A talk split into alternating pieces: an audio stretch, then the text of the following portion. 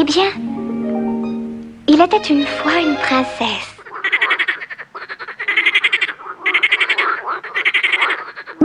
Ras-le-bol des contes de fées.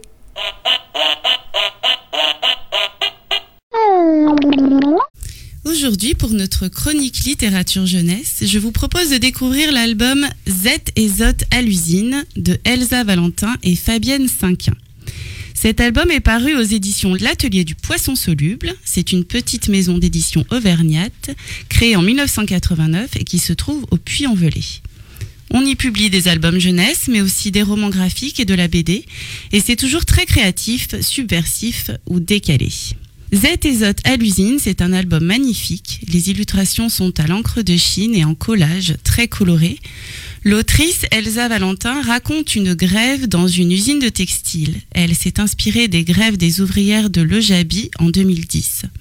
Elle aborde les thèmes de la délocalisation, du management, de la grève, de la solidarité, euh, des violences policières ou encore euh, de l'autogestion. Tout ça avec plein d'humour et de malice, notamment parce qu'elle invente une langue, ou peut-être pas une langue, mais des mots, des mots qui, bien qu'ancrés dans le réel, apportent beaucoup de poésie à cet album. Et puis c'est vraiment jubilatoire à lire. Je vous propose d'écouter tout de suite un extrait. Deux sœurettes ouvrieuses ouvriaient dans une usine qui fabricolait des habits de luxe. Elles gagnaient des miettes et quelques légumes. Chaque soir, elles devisaient en faisant cuire la sope. Le trapon, faudrait le boustifailler comme un cornichon, disait Zette. Mais toi, ça va pas la tête, s'offusquait Zot. Ma tête, elle te dit manifle, grave généreux et révoluture. Pff, ça sert à nada. Vaut mieux faire des heures sop pour gagner plus de beurre dans les épinards. Des heures sop Et puis quoi encore? T'es pas follette, mazotte? Pas follette du tout. Si je ouvris mieux que les autres, je vais prendre l'ascenseur saucisse et gravir tous les étages de l'usine. Il est nul, l'ascenseur saucisse. Il n'y a qu'une seule place dedans et ça c'est inégal. En plus, c'est les autres qui turbinent la manivelle pour le faire monter. Et ça, c'est pas juste. M'en fous, je veux le prendre, moi. Un jour, le trapon qu'on ne voyait jamais fit dire par le sous-chef que les ouvrieuses lui coûtaient trop cher et que désormais, à la place des légumes, elles gagneraient des épluchures. C'en était trop. Les ouvrieuses se rassemblèrent à la sortie de l'usine et Z parla de grave généreux et de révoluture. Mais si vous faites la grave, vous n'aurez plus la moindre épluchure, protesta Zot. Et qu'est-ce que vous allez boustifailler alors? On n'a qu'à faire la grave la nuit, et le jour on ouvrira, proposa Z. Comme ça on ne perdra pas une miette. Chaque soir, il y eut une manifle devant l'usine, suivie d'une assemblée généreuse qui se poursuivait tard dans la nuit.